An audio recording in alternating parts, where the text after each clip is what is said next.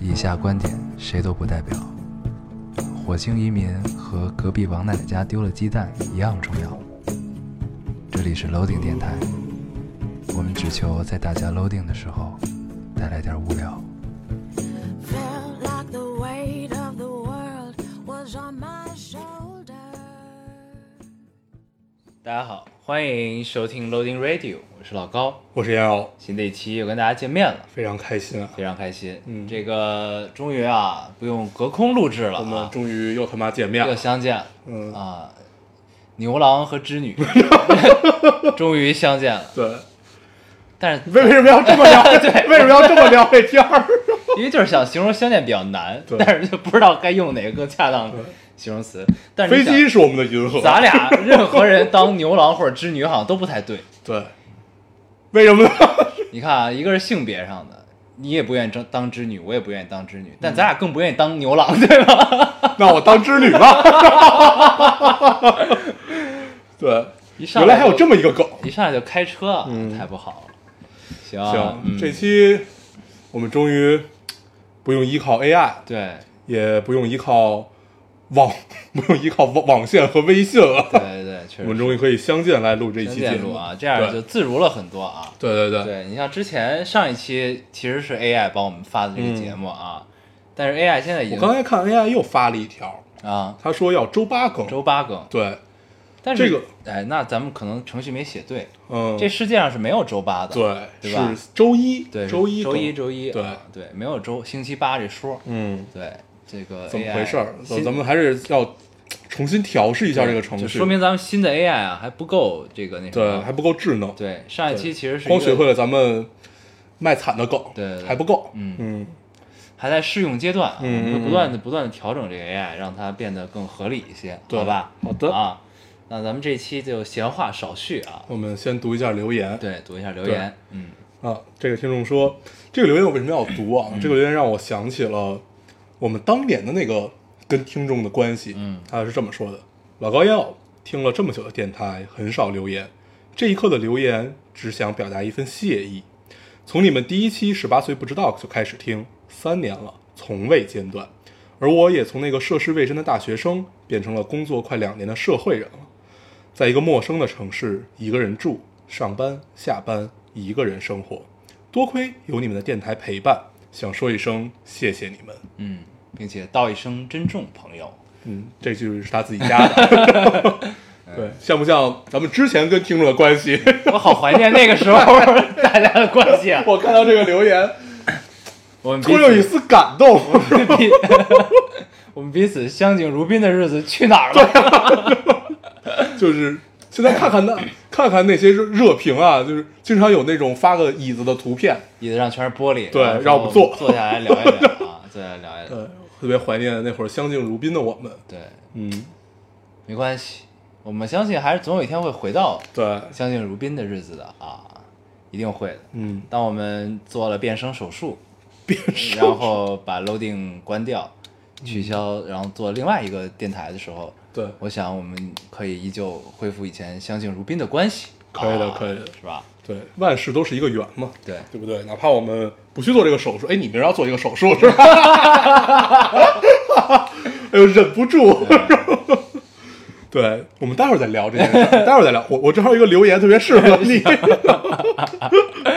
你读一个。哎好啊， 这位听众说，你俩的直男炎和给妹子送西藏西藏生死书的男听众的直男癌也是没治了。嗯，我看见这个，妹子说看了吓得睡不着觉，明明就是在变相的撒娇卖萌嘛，赶紧哄就对了。你俩你们还在还在找是不是书的问题，还教人家怎么撩妹，妹子已经在反撩了，都感觉不到吗？嗯嗯，当时这个这期节目刚上的时候，我就把这个截屏发给了你，啊然后我紧接着接着说问了一句：“咱俩是傻逼吗？ 然后我回了一句“我操”，还能有这种操作对，啊这我们当时真的是这么想的，嗯就压根儿没有想到这一点？”。对，压根没有想到啊就是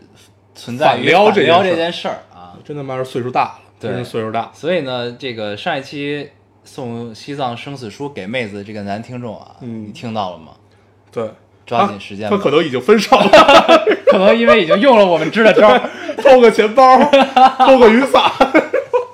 但是你想，咱们那个时代真的是这样，就故意姑娘对啊会落在你这儿一个围故意巾落啊，落个哎呀东西，我们下一次还可以再见面，对这吧？个找到一个时见面的理由。时代真是变，时代时变代了，真是已经变，变成了主动反撩的时代了。真的是不能理解这个时代。那真的是我们老了吗？嗯，大概是这个样子吧。只能这么解释了哈。对，啊也行。嗯就这么着吧。但是反正这哥们儿，你要是有了什么反正你也不能新的怪我们，对不对？对，你要有新的进展，你也告诉我们啊，嗯不管是断了还是没断。 对我读一个啊我读一个。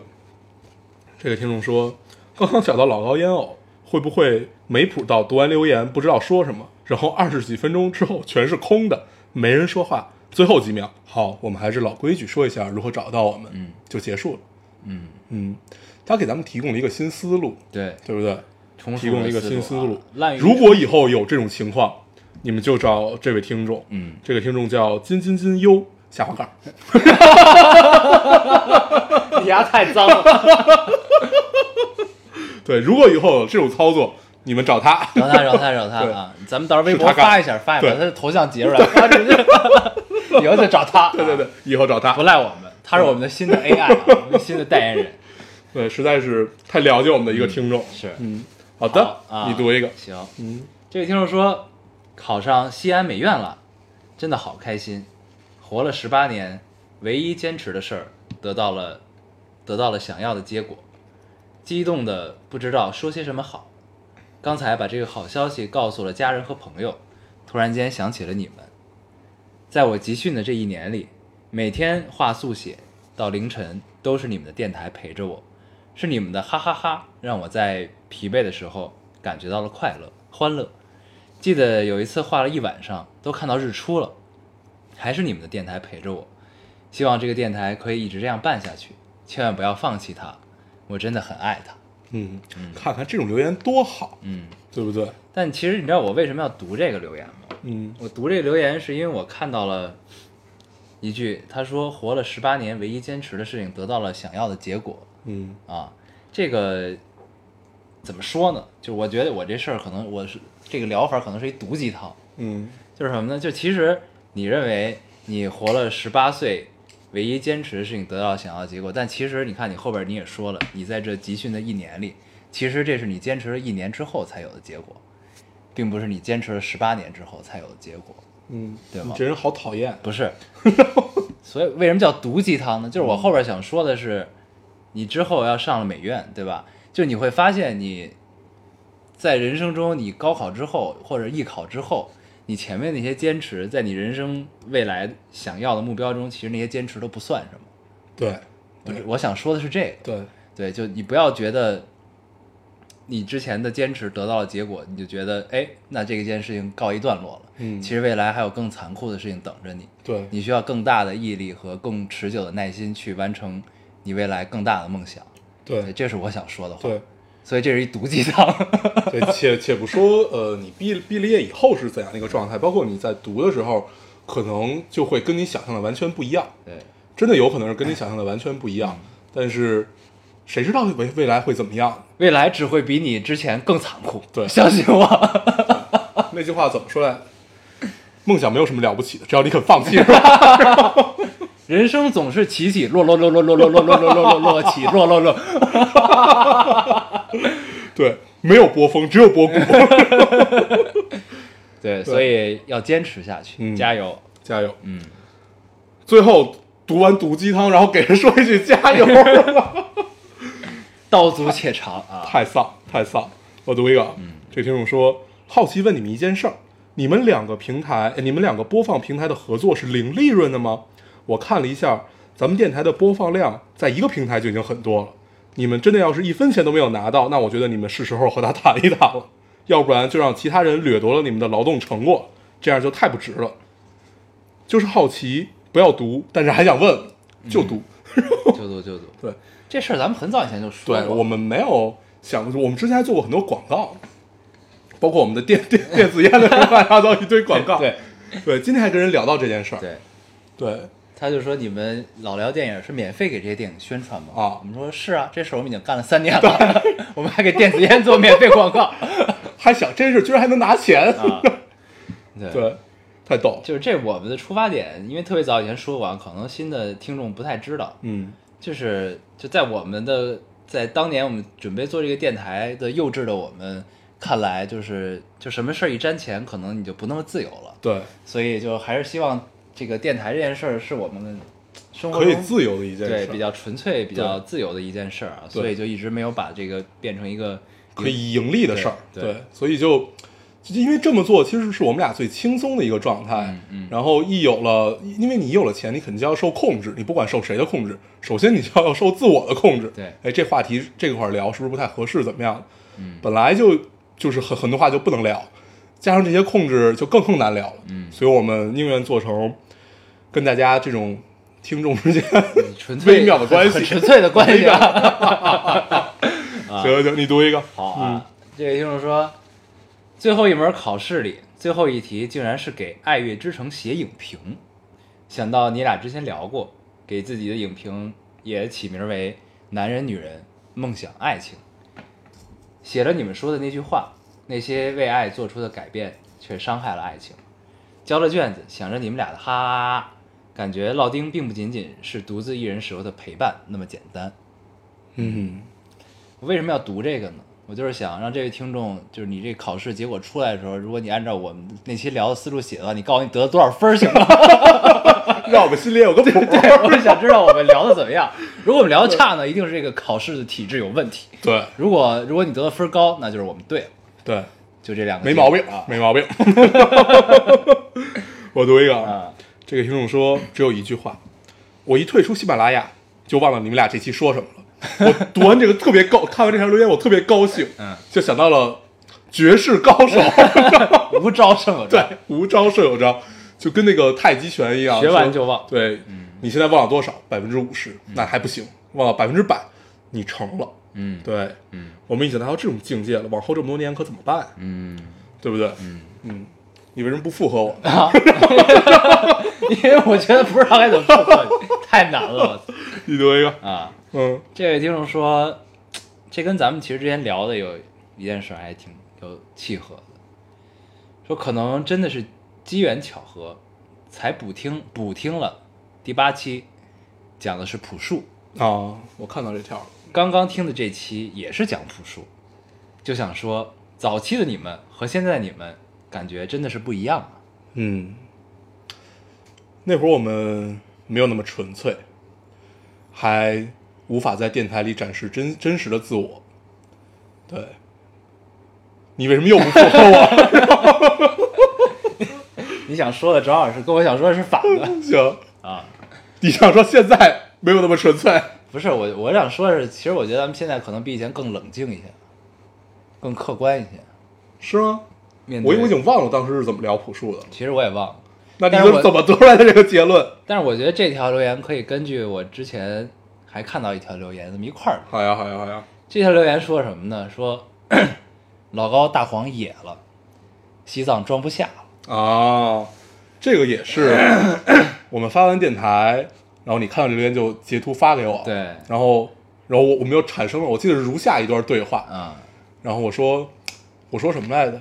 你的意思就是这听众说的 对，嗯，然后你说东京还装得下，对对，东京爱装对不下。， 然后最后我们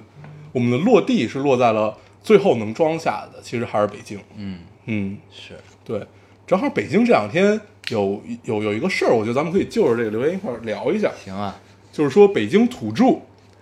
然后就是这件事儿怎么来的？是从那个中是中山公园还是哪个公园？不是有那种相亲会吗？嗯，然后相亲会，然后有各种呃孩子的家长 过去以后就写着牌子说，呃，完全不要外地户口啊，就是说外地的完全不考虑怎么样怎么样。嗯嗯然后这件事儿就开始发酵，嗯发酵的过程中，有一个北京土著的一个男的出来写了一篇文章，这文章我没仔细看，但是我觉得说的挺没有道理的。 然后嗯，挺没有道理。对，挺挺没挺没有道理的，就是他看似是很客观的把这件事儿说，就是为什么要这样，然后从情感上、理智上都说了，但是反正我通篇看下来，第一感觉肯定是啊，他说的多少是有对的，但是你整个感受下来，其实是挺糟糕的，就是那种感受，嗯因为就是至于我看来，相亲这件事儿不重要，重要的是你们结合是为了什么。就是你们最后走向走向婚姻是为了什么？嗯这之前我们也无数次的聊过，它只有可能是因为一点，就是因为爱，就到这时候应该干这件事儿了，所以我们选择结婚，为了让我们的爱延续更长，为了给彼此都，你愿意称它为枷锁也好，愿意称它为责任也罢，这个都其实无所谓，它都是就是你说责任和枷锁必然有有某种联系吧，但是我觉得首先你的初衷一定会是因为爱，嗯对，然后这是我对这件事儿的看法，嗯，嗯，然后也不是，我觉得大部分北京男生其实都不是这么想的，至少咱们身边都不是。对啊，你对就没有找北京土著啊？对啊， 然后所以就这种事儿，在我看来就特别扯淡。就是你你你开始思考这件事儿，那就说明你已经不把爱情当做你婚姻的首选。那在我看来，其实就是错。嗯，对，看缘分吧，我觉得对嗯这事儿就是在缘分没来之前，你可以给自己设定很多的要求，对，很多的条款，但是嗯你生命中总会在一个意外的时间、一个意外的地点出现一个让你觉得意外的人。对，就那这个个人，你也不能让他选择他到底是北京的还是哪儿的，对吧？啊你甚至不能选择他的长相，对也不能选择他的出身，对但是你就是因为他是他嘛，对对所以其实就挺简单的。但是呢，其实我也可以理解，就是那些可以理解想想找当本地，其实不只是北京，嗯，就是呢，你可能在别的地方，你可能是上海的，可能是什么哪儿山东的，可能是别的地儿的。那你大部分人可能都是想愿意找找一个本本地的嗯的，对为什么呢？其实就有一个特别简单的原因，至少我是这么理解的啊，嗯就是就是比如说我找了一北京的，你说你是哪高中的，嗯，你说你是哪初中的，你说你住哪儿，我就大概知道你是一什么样儿人了。对对就这么简单。对对就是其实就是你有共同的生活环境，对然后再见见到你之后，知道你是一个怎么样的说话的方式、为人的方式，其实大概就知道你这人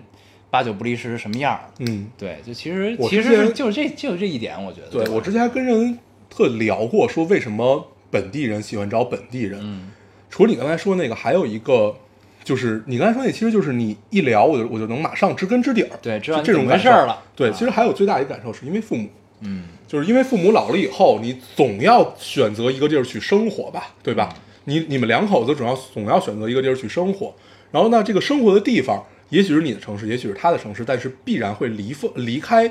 呃，一方的父母，对，必然是这样的，所以肯定在父母这儿也是有考虑的，嗯，对，但这其实都不是问题。有一句话叫什么？好多人解读都解读错了。嗯，叫父母在不远游，只有这两句是最后面被还被有最多人提及对，的。后面还有，叫游必有方，对对吧？后面还有这一句就，其实你是可以远游的，但是你远游的话，一定要有你的方式和方法，对，就一定要告诉他，告诉你而的父母，且告诉你的父母你要去哪儿，对游必有方。对，然后呃，可能可能作为比如说刚刚结婚，然后你们的呃工资也不是很高，然后你们又有孩子，然后如果不在一个城市的话，那你们可能生活成本会有提高。嗯但是我觉得这终归都是要解，都是会解决的吧。但是初衷一定是会因为爱，嗯，你们才会选择在一起。然后你只有因为爱，然后你在解决这些零鸡毛蒜皮的小事儿的时候，你才会才会有动力。嗯，要不然你就是因为合适在一起，那你再去面对这些鸡毛蒜皮的时候，就会反思，那我又没那么喜欢你，我干嘛要这样呢？我图啥？对啊，我没那么喜欢你啊，我只是因为合适跟你在一起。那你再去面对生活这些琐事的时候，那真是太可怕了。对，对，看来你有很深的体会，有体会，有体会，真的是这样。那你愿意跟大家分享一下你的体会吗？我体会都是别人的。 我这真的是，你只有因为爱这件事儿，你愿意跟他在一起，然后你在解决很多事情上才有动力，嗯要不然真的不会这样。因为咱们身边有很多这种例子，反正我身谁边呀有很多这种例子，我不会 上你的当的。 对，嗯我不得罪人， 所以就是你一定是要因为爱才会有动力去去去面对生活。嗯对，就这么简单，好吧？好，你来读一个。我哦，原来我说这么多，最后还是我读。对啊，我读一个啊，这个听众说：“老高烟友，我只想问一个问题，怕男朋友怎么办？” 想到男朋友说正经的时候，严肃表情就特别害怕，每次碰上事情都能被男朋友说的无言以对。关键是他说的都对，真的是为我好，完全正确，没有毛病那种。然后我又是特别不长记性那种，真的好无奈。嗯，这个我觉得我特别有发言权。你就是那个让人怕的男朋友。呃，一开始是，嗯 就是我告诉你，这些都是纸老虎，都是很很短暂的情况。可能你刚开始会有这种情况。然后随着你的生活慢慢慢慢往后走，你会发现，所有人都会犯错，所有人的想法都不一定对。就等他错的时候，你就骂他，对，对吧？现在小冲家就是这么干的。对对你就揪住他一点错，你就死也不放，对然后开始翻旧账。对，而且可怕的是，他都拿一小本本记下来， 就是他真的会记的。然后对，所以以不要没事怕，儿啊。都是随着生活时间的延续，他的错只会比你的更 多，因为他还要保证自己不犯错，嗯，这样的话才能就之前对你的那些 就是说你才能不不被不被你说回来，嗯所以这是一件特别难的事儿，嗯，别怕，早晚你会打败他的，对，像我边上这位已经掉进坑里了， 对我已他经现在被也打是非败常弱势 的一方，对现在非常弱我势嗯看的非常高 兴。嗯对，经常被他怼，而且我现在经常无言以对嗯，对，就说哎他，说怼的的嗯确实是没有毛对说病的啊。也没有毛病，好行吧啊，我来你读读一一个个嗯，这个特别的青春，好呀，特别的遗憾，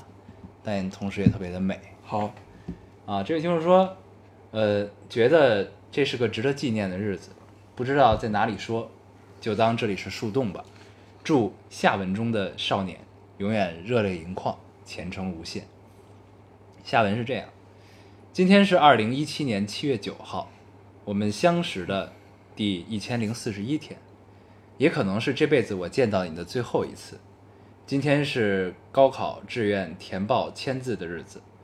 是我们最后一次被强制回学校。你是那种典型的班上人缘超好的那种，不计较，有担当。不知道从高一的什么时候开始喜欢你，高二分了文理，见到你的机会更少了。我每次见到你打招呼时脸红，不知道你有没有察觉。高考前一直觉得不会有机会再见了，那次适应性考试完去操场，刚好见到你在打篮球。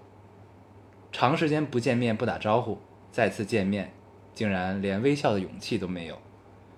在离你快二十米的地方走了过去，你看见我了吧？让朋友尽量调整镜头，拍下了近处的我和打篮球的你同框。而今天见到你，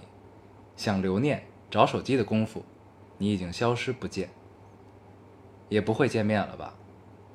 可能这场暗恋也该结束了。嗯嗯，一千多天，这是一个完整的心路历程啊，而且姑娘文笔很好，嗯，嗯，这是我们喜欢的那类啊。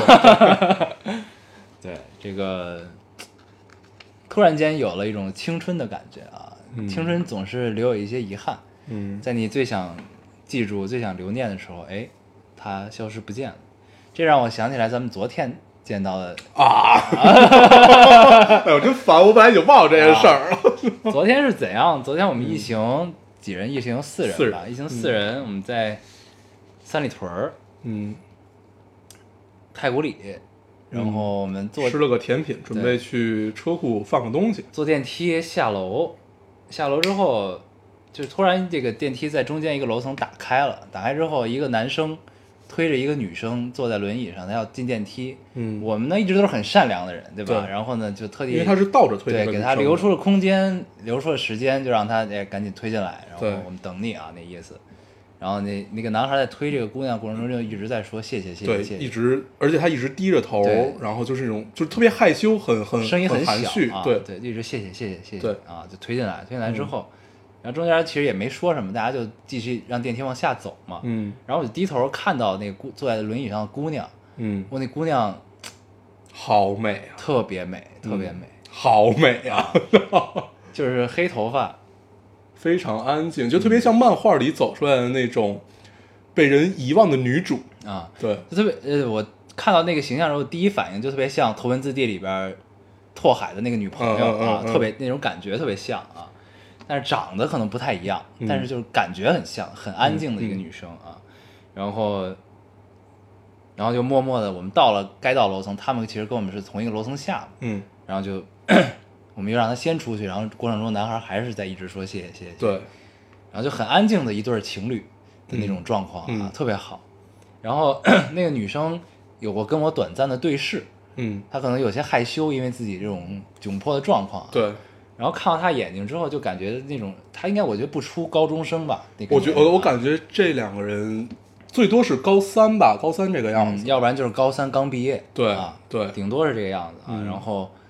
那个女生的眼睛就特别纯纯净的那种感觉，对然后我就不知道该怎么形容，直击心灵柔软处的那种眼神、啊，对非常好。然后我俩看了之后就有些念念不忘啊有些念念不忘，对，就当当时我们俩在前面走，嗯，就感觉满脑子都是这个这一对儿的样子，对其实就都这种不是画这一面个女生的样子。对，因为那个男生长得也很帅，对就是那种很清秀的小男孩儿，对对，对然后打扮也很干净，嗯，然后中间他有一度很窘迫是在于哪儿？你记得咱们下了地库那个，它有两根杆儿啊那个轮椅太大了，它出不去，然后一直卡在那儿，很努力的往往前推，然后那一那一度我我都看那个男生有点涨红了眼，因为那是围了好多人，嗯他不往前走谁也过不去， 就是那个男生已经涨红了脸，然后后来就大家开始帮他，就是把帮他往前推，最后推过去了。就能明显感到这个男生松了一口气，嗯，就真的是看到了年轻时候自己特别怕面对、特别怕给人别人添麻烦的这对这种这，种，对嗯，真好，真的好，对，嗯，而且看到那个男生在看那个轮椅上的姑娘的时候，哦，那个眼神真的只有只有年年轻时候的那种才会有的那种眼神，对嗯就是看到这一对儿之后，我们俩的心情其实很像，我觉得都是特别恨。啊，有一种恨意， 不是恨那个男生跟这个女生在一起的这种恨，对是在恨， 自己老了，就是在恨他妈，仿佛看到了当年高中生高中时的自己，对因为你那种特恨，别你知道吗？就是这种恨来自你，你非常明确和非常理智的知道这种感觉和这种状态，你永远也回不去，嗯，你只能追忆。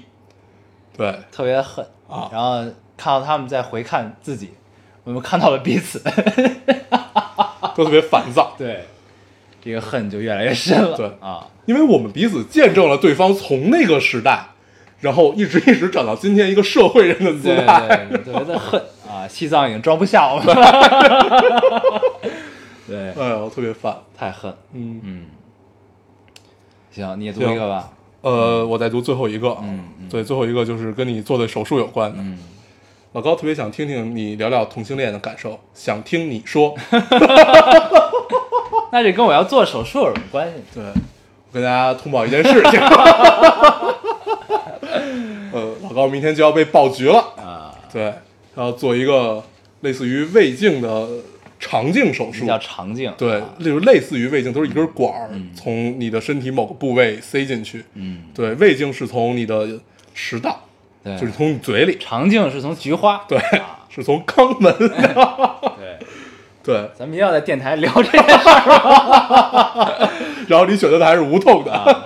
因为我不想感受这个这对一切啊。 我特别想，特别期待你做完之后跟大家聊聊一聊。嗯，对，看看有没有什么感受。对以后那句话就成真的了，叫“提臀迎重机我主要是身体感觉到一些不适啊，对所以就去做个肠镜，想检查一下。”。嗯，但是身边的人都跟我说，你是不是太夸张了？为什么对啊要直接做肠镜？应该都是从简单的开始查起。为什么你直接一步到位了？所以我觉得我明天做之前，我还是先跟那个大夫聊一下，对对对我到底有没有必要做这个东西， 再去决定做不做。对，你要先跟他聊一下。嗯，而且听起来是挺痛苦的一件事，因为我虽然没有做过肠镜，但是我做过胃镜。嗯，我你胃胃镜嗯做的是无痛的吗？不是，我那会儿呃不是无痛，其实也不可能完全无痛，嗯，它只是在你嘴里打麻药和你的那个那个那个就是食食道的浅层次，啊它打一点麻药，就是你你感受从从你嗓子那儿嗓子之前的那个部位你是感受不到那根管儿的，但是你下面能感受到，啊我操就是你的肠，就是就是它通过十二指肠到胃嘛，啊就是你那儿还是从胃到十二指肠，反正那儿你是能感受到的。关键不是做的时候，关键是你做完了那一周，啊，你感觉就是因为你的嗓子完全被撑大了。我不知道现在是怎么着，我记得当时我那是一根挺粗的管子啊。我小时候，我小学五六年级啊那会儿做的，可能现在技术不太一样了啊我做那个哇，就是那一周你什么也吃不下去，啊就是你永远觉得你全身都是麻的。啊就是你就是你你你整个你从你脖从你嘴到你的胃都是麻的，你吃什么没没有吞咽的感受，你明白吗？啊你不知道这个东西是在你嘴里还是你已经咽下去了啊！啊！你是麻药打多了吧？我不知 道，反正就当时我当时做了两个，因为因为因为当时那个呃胃溃疡嘛，嗯，然后一个叫备餐，备餐是让你喝一大杯类似于石灰水的那种、啊那种东西，还有一种就是胃镜，胃镜最痛苦。对我靠，你有没有突然很紧张？明儿要不然还是先别 做，不是你，你明天真的问问那医生啊需不需要？对行吧啊？，太痛苦了。嗯对，但是我我我依旧很期待 你的道具。太可行怕了，嗯，然后你还有留言吗？我没了，我也没就了这样吧，嗯啊，我特意把这个留言放到了最后。嗯，谢谢你， 谢谢你对我的 照顾。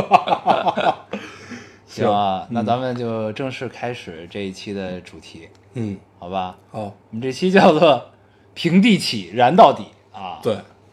我然后这个肯定，大家如果看了最新的电影的话，知道我们这个是在说哪个电影？嗯，对，肯定就是《悟空传》嘛，《悟空传悟空传》啊然后最近我们看了三哦呃，我我看了三个电影，你看了俩电影。我也看了三个，哦，你也看了三个，那个，但是你看那个我没看，我看那个你没看，你看的是什么？我看的叫我跟念念爸一块儿看的，啊叫《绝世高手》啊、对你觉得看高的手是我没看，我看的对是《神偷奶爸对，也叫《卑鄙的我》》。啊对，三，对，然后呃，那我们就抛开我们各自没有看的这个电影不聊，我们看我们一起，我们说我们一起看的这两部电影，，对，一个是《悟空传》，一个是大护法。对，一个是《大护法》啊对，呃，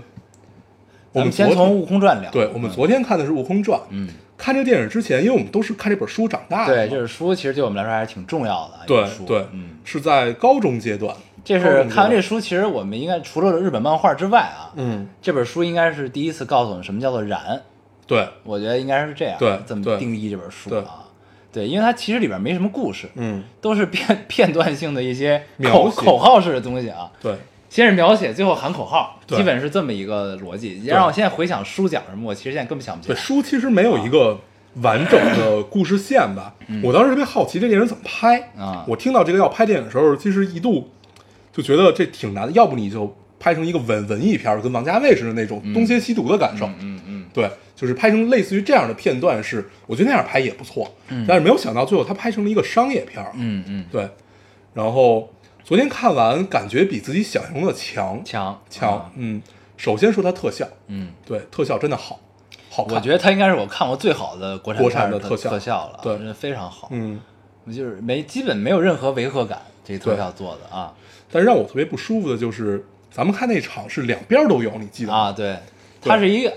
一个一个一百八二百七十度，算是一百八十度，二百七吧，啊，呃，一百八应该是一百八的这样一个概概念，就是你需要转头才能看到两边的那种东西对，，但两边而且的那个投影根本没有什么意义啊，对，因为你不可能在观影过程中一直去看那两边，而且两边也不是一直出现，两边没什么东西，其对实，就是它只有一在些画面的延伸，对，它只有在嗯大场景的时候，比如大全景，嗯，然后大场面的时候，它两边才会有，等于对等于这一部电影放映需要三个投影仪，对它正正你正面的屏幕是一个投影仪，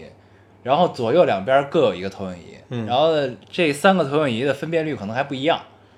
对，然后中间的那个投影仪的分辨率是最高的嘛，就正正片投投放拷贝的那个投影仪，就是电影放映机应该是，然后两边的应该就是普通投影仪，我觉得对它投出来的这个分辨率和整个的比例，包括这个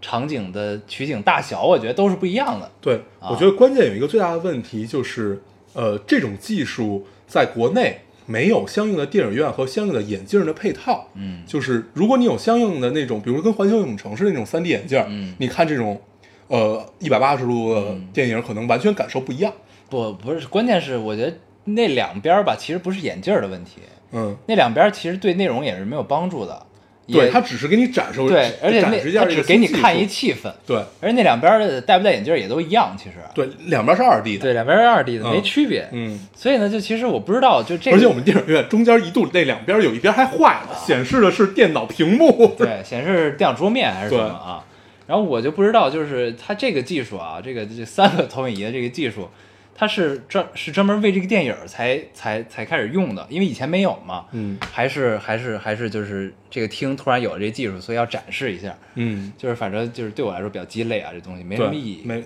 没意义，而且非常影响观影感受。啊对，对然后咱们因为你两边说的东西，你必然会去转头看一看。嗯嗯对，但是你一看那个就会，就是它是一个特别打乱你观影节奏的这么这这么一个东西。嗯嗯咱们说回来啊，这电影儿，好，啊，然后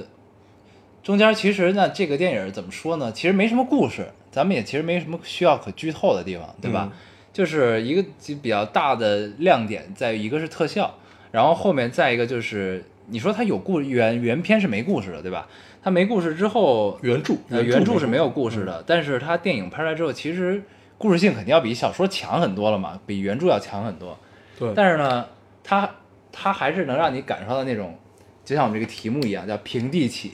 燃到底的这么对一个一个一个一个感受啊。但其实这个对我来说不是一个贬义词，就这种平地起和燃到底。嗯其实通篇这个电影看来之后，我有一个很强的感觉，就是二次元感，就是漫画感。嗯这漫画感其实还是挺强的，对这种东西，就是你像咱们如果是从小看日漫长大，就会就是你就会感就能理解那种所谓的平地起对燃对到底对这个对对意思对，因为就是你说日漫它的燃是没有根据吗？也不是，它其实是有根据，但是都是很简单的一个点，或者对，很比如说一个人死啦，或者怎么样，就非常简单的这种燃点，然后呃，放到今天这个大环境下面，我发现。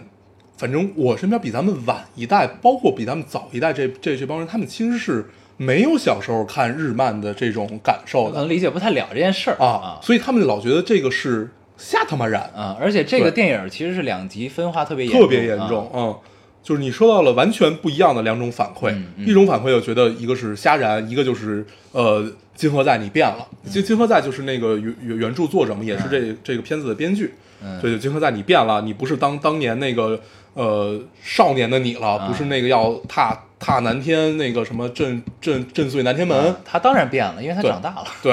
然后就不不是那个喊口号的你了，你变成了一个只能做一个 PPT 喊口号的人了。嗯，然后你要赚钱，然后包括我看金河在之前在豆瓣儿发了一个影评，嗯那个好像删了，嗯但是我看到那个截图，就是说他说这个片子他自己还是很满意的，嗯对他觉得他基本想要表达的东西都表达了，嗯，对，其实我挺能理解的，对你我能并理解什么就挺能理解大家说他变了啊的这种感受的，嗯嗯嗯我也觉得他变了，嗯但是我就觉得他应该变，对嗯啊，对就像我们也变了一样，对，为什么应该变？永没有人会永远二十岁。你想，金河在写这小说的时候，是他刚毕业一年，嗯。对，那会儿其实正是这帮这个新崛起的八十年代崛起的这帮写手，对刚刚大家就是崭初露头角，然后那个时候他们还有一个联盟，嗯你知道吗？就整个现在被好被一直在不断被翻拍的那个九州，嗯九州其实是这帮写手，包括江南，包括金河在，嗯，包括还有谁我啊、苍月，苍月，嗯呃，就当时那一波人，对出来这帮人再从起点上还是哪儿出来这一帮人，嗯他们联合构架了一个中土中中土世界，嗯中原的世界叫九州，嗯联合，然后你写这部分，我也那部分，他们共同对构建了一个对世界，我觉得这件事儿特别牛逼、但后来就没撇儿了 啊，就是就就就太监了，对，太监但最了，终肯定还是因为背后大家的这个期对这事儿对很自己的难嗯规划和期待是不一样的啊，对所以才会有这些变化。但是当时这波人他们联合起来做这件事儿，和当时那波人的意气风发的状态，其实是总会变的，对吧？这个事儿啊，而且金河在这么多年，他你想，他给王家卫当过编剧，嗯，然后慢慢这样一步一步，我觉得他就应该变。就是你如果永远要求他是一个二十岁那个姿态，那不会有这部电影。对，很多人也说这个就不应该拍电影，你就不应该来赚这份钱，或者就是不应该把这个 IP 再拿出来炒。但是我觉得，呃，看到一个人的变化是让我欣喜的，你们这种感受吧？嗯就是我就觉得他应该变，他应该变成一个四十岁的样子，他就应该是一个现在的他，然后让我们看到是什么样子的，然后跟二十岁的他有什么区别，而且这个区别很容易看出来，就是通过他一部作品，一个是小说，一个是电影，嗯哦，我觉得其实就是看咱们怎么定义这种变化吧。嗯就是有的变化其实是我们不愿意看到或者不愿意接受的，嗯对吧？这种我相信大家也知道是什么样儿。嗯对吧？那另外一种变化就是你变到一个变变成了另外一种，就是我们喜欢的样子，或者说变成另外一个就是你觉得舒服的样子，嗯对吧？就其实这种变化也是可以接受，嗯，就其实是看怎么变吧对这事儿啊。然后回归到影片去谈吧，我觉得，嗯，不谈论就是原著和这整个情怀的问题，嗯，就单从影片去谈，你说缺点它一定有，最大的一个缺点就是观影节奏，就是整个影片节奏其实并并没有那么好，我觉得可能跟跟编剧和导演都有一些关系。就你整个看下来，它三条线嘛，一共就是一个是呃没这对这个是把唐唐僧给嗯剥剥离掉了，一个是孙悟空的线，一个是杨戬的线，杨一个戬是呃对，我我老把他和他那个武器弄混，也一个是二郎神杨戬的这个线，嗯还有一个是天蓬的线，天蓬线，天蓬的线，其实这三卷条帘线也有一条小对 线，但是卷帘那条线，你感觉它被剪得太严重了，对基本对，基本就没有什么了啊。然后其实这三条线，然后中间用谁穿插起来呢？用这个倪妮这个角色阿紫，阿紫，阿紫来穿插起来。嗯然后我觉得这三条线，呃，有点交代的不太明白。嗯就是感情也是平地起的。嗯对，就这事儿，就是燃点我可以接受平地起，但是感情平地起其实是挺难接受。嗯嗯，对，就是嗯怎么就爱上了？对，你会去想这件事儿。但天蓬跟嫦娥的，跟阿月的那段啊，其实就是嫦娥嘛，对对吧？嗯天蓬跟阿月那段，其实我是 OK 的，可以理解的。对，那段没问题，对那是前世的纠结。对，嗯然后就是，其实就是悟空跟阿紫，对和杨戬跟阿紫的，杨戬跟阿紫其实都好理对，解，那是青梅竹马对，那是青梅竹马，嗯其实就是悟空跟阿紫之间，他俩的这个这个感情不够饱满，不够丰富对啊。就是他我们，们嗯啊，你先说。就是我觉得他们唯一发生就是爱情产生了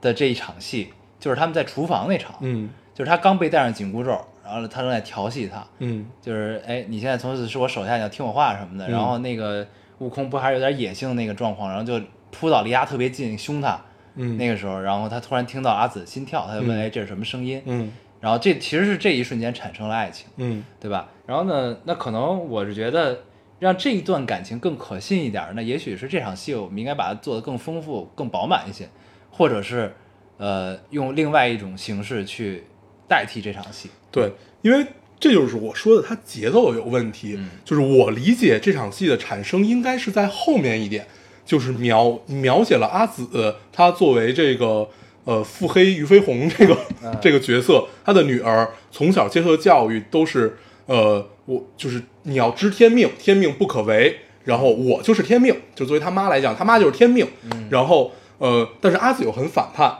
然后他这会儿遇到了一个跟他同样反叛的人，就是孙悟空，所以他们之间产生了某种情愫。对他们有一种共性，对他们的对世界的信信念是一样的。啊对，所以我觉得这个应该是爱情爆发的点。对但是这这个就是有节就是节奏的问题。我觉得这这段戏应该放在往后一点，就是你先阐述阿紫这个整个的她的人设是什么样子的，然后再来这一段嗯戏。这段应该就更可发信生在他们一块儿掉进花果山的时候啊。对对对，这块儿这样的话，他的感情会更可信。对对，但是咱俩也是瞎聊，瞎聊不知道瞎聊不知道不知道导演是怎么想。对对，所以就是稍微这段这个感情线稍微有点不可信啊。嗯但是我的感觉啊，就这部片子它燃归燃，然后情感这样就这样，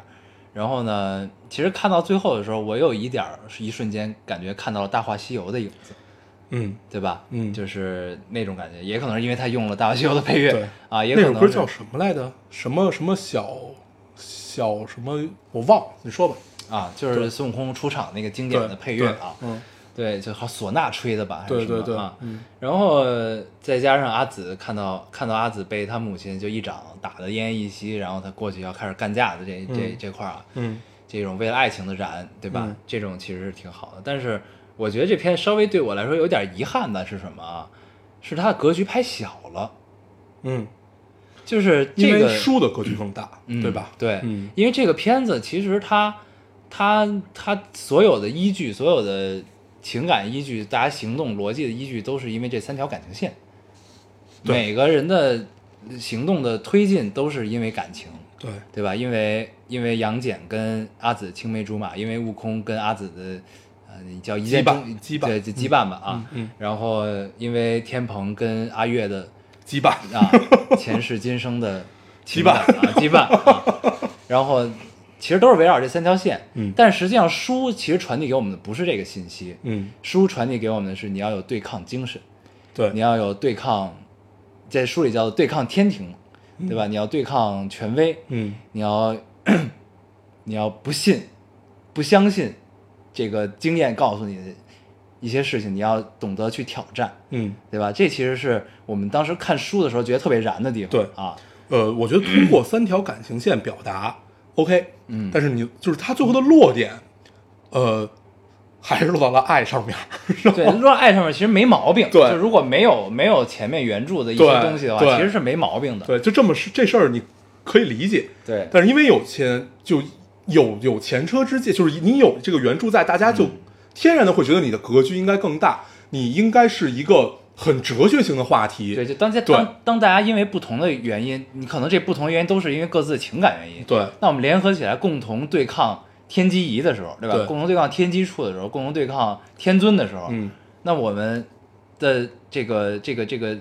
因为不同的原因，我们得到了共同的一个目的和信念。对那这个其实是我觉得最终应该是最燃的一个点，对但这点没有，对在这片里没有。对，我后来反思了一下这件事儿啊，嗯我反思一下这件事儿，就是我们不从影片找找找问题，然后我试着从自己身上找问题，嗯后来发现真他妈能找着，啊，就可能真的也是跟岁数大了有关系啊你想，就是刚才我跟你说那个话，呃，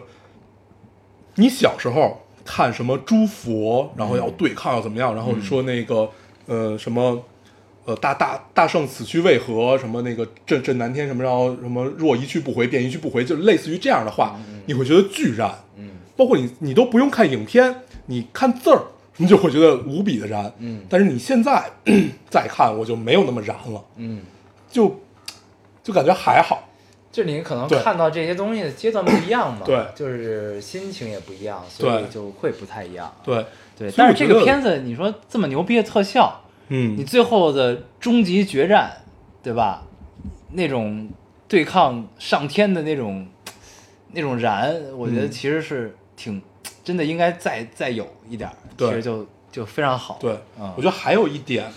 呃， 有点让我不太舒服的地方是什么？就是我觉得影片结束就应该是这个孙悟空踏着他的筋斗云。然后消失在就就就是他不是就是电闪雷鸣，然后叭叭就完了嘛，嗯就是开始描描描述，呃，他跟天庭开始对抗，嗯这段故事后面不用再出来那些红色的字，就是书里的字，嗯 搬到荧幕上去。对对我觉得真的不用，就这个是留白，有这点个留多此白一，举对啊，这个留白是让大家去想象的。嗯，对，不，但这个其实也我你作为这个导演或者作为片方角度，我也能理解啊，因为嗯你毕竟是一个花钱买版权的事 儿，对吧？对然后你也有原著粉儿的情绪要照顾，对，总是要有一些这个对吧？对跟原著有点关系的东西。但是你想，咱们 作为原著粉嗯儿，看到那儿也不舒服，就觉得你是生搬硬套，非得把这话加进去。对对，是，然后包括这个杨戬问孙悟空有一句话，我忘了是在什么情况下问的了。嗯然后孙悟空回答就是我战斗过，我怎么过哦怎么过。哦哦哦我觉得那块儿我觉得真太硬，对，那会儿会儿还还太硬硬。对啊。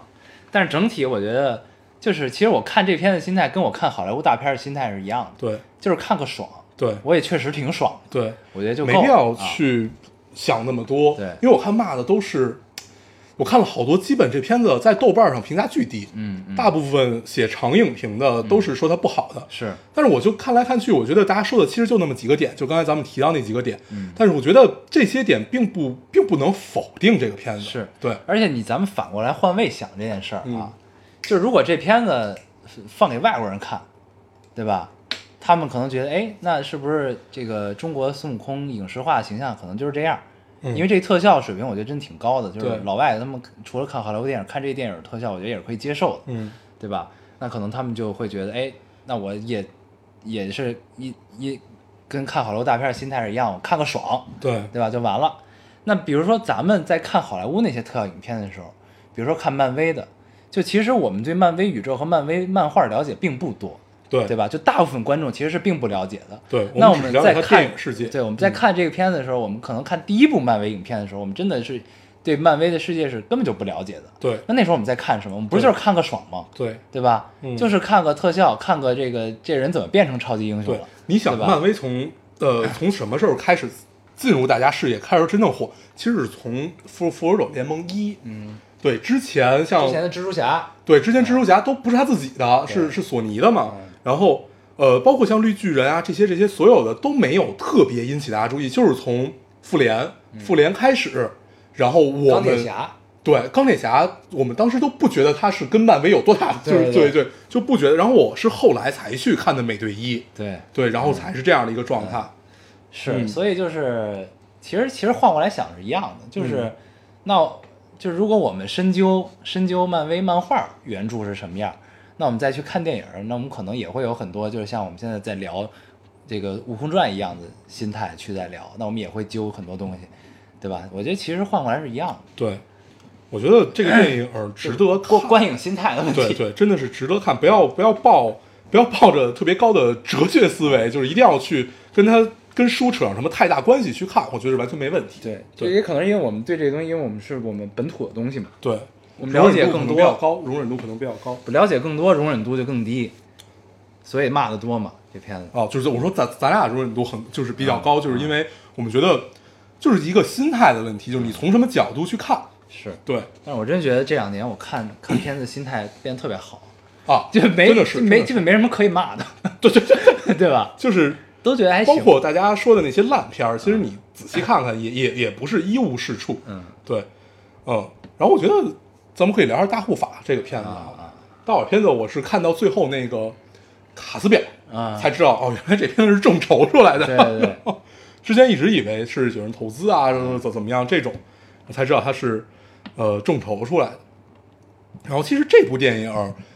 其实是特别有哲哲学意义和嗯更多的隐喻的，对这边隐喻很多。对，巨多无比。然后我们刚开始还在想怎么聊这电影儿，嗯就特别怕聊成阅读理解，对对，因为聊成阅读阅读理解就没意思嘛，嗯就因为大家其实也都能看得出来这些隐喻到底是在聊什么，对，嗯，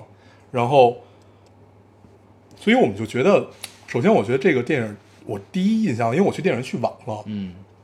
我一坐下我没有看到片头，然后我就整个就看到那个花生仁儿，但你错过的时候其实还好，就就基本也没对也没聊什么，是吧对？然后我就第一眼看到那花生仁儿，一度好像看到了，万万没想到，嗯有有没有那个感感受？不是，但是他的画风呢，比万没想到更诡异一些。对，就是是这其实是一特诡异的动画片儿嗯啊，嗯嗯嗯就是你说他逗嘛也逗，也有的也挺萌的，嗯，就那个大护法特别萌，对，是长得跟饭团儿似的，长得特别像一个对，大但是呢魔， 但是他又很血腥，啊，既血腥又搞笑又萌，对，所以他画风就很诡异这片对子啊，然后整个氛围其实也是很，我觉得挺阴暗的，啊整个挺氛阴暗围氛围非常阴暗。对，就你有点难定义这个片子，对因为它隐喻太多之后呢，就是你怎么定义它呢？对，就你定义它是一个一个一个一个冒险动画，嗯还是你定义它是一个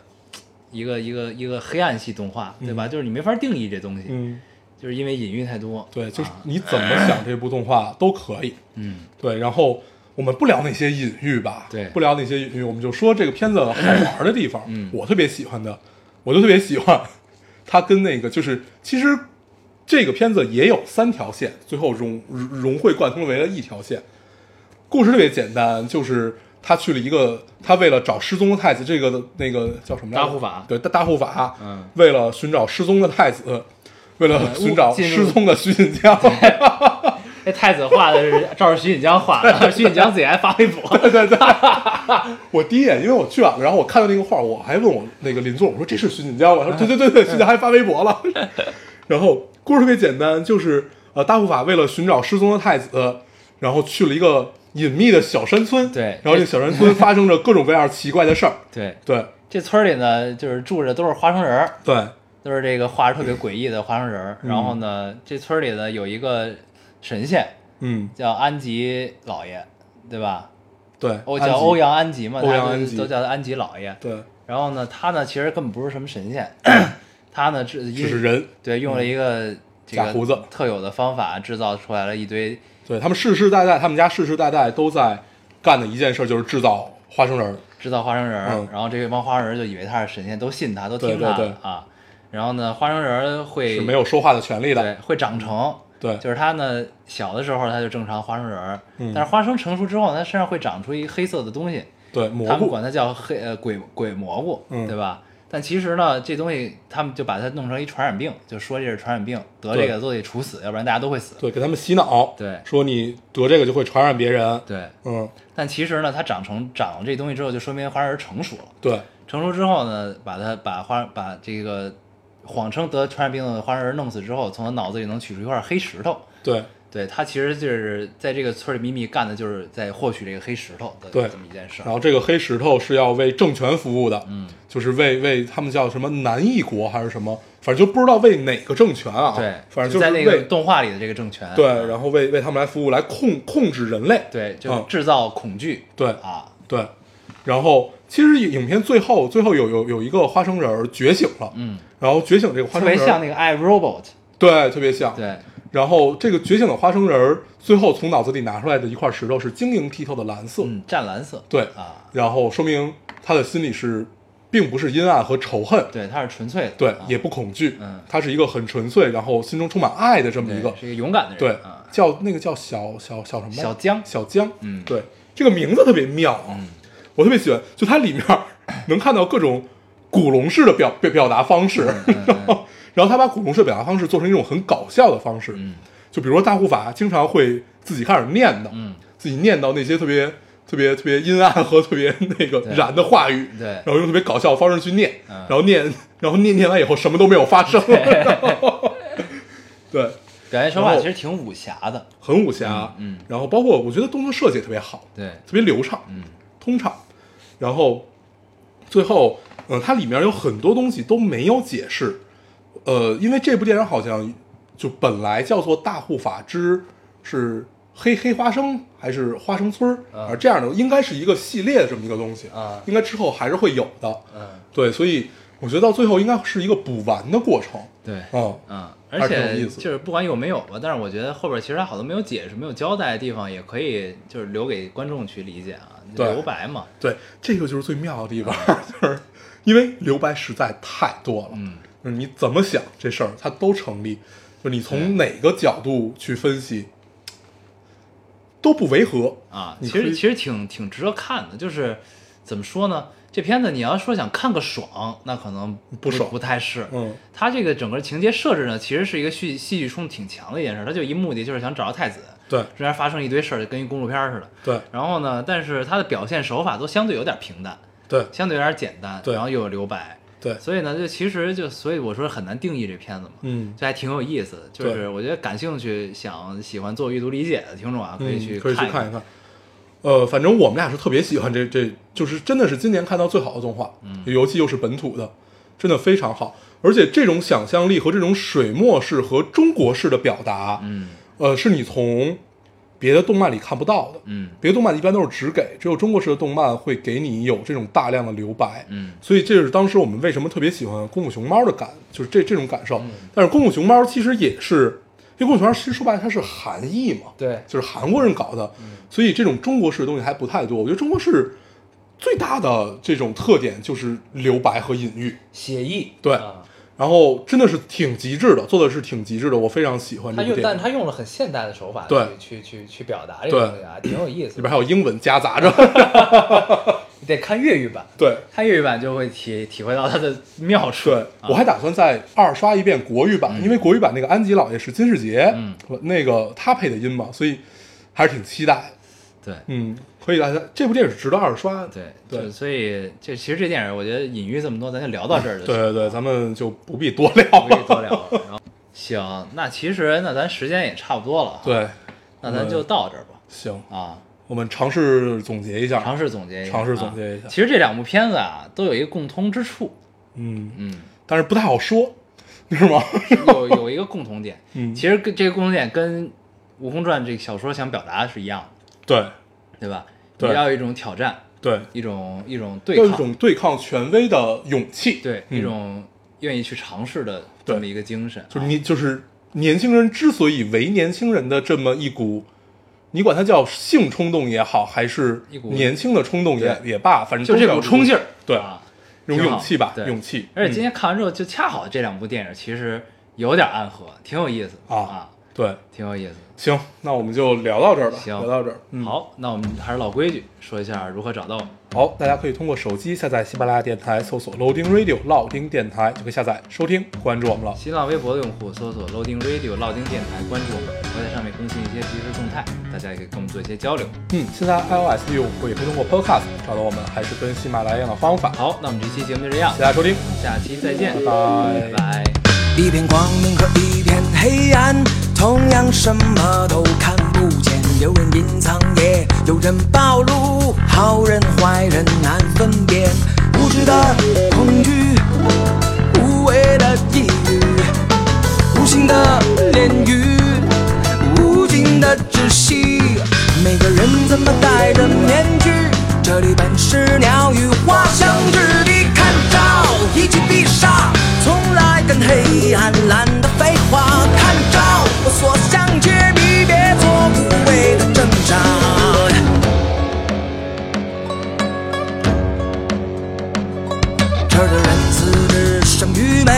到处是亡灵的意味，不是麻木，难道是麻醉？是非从来没错对，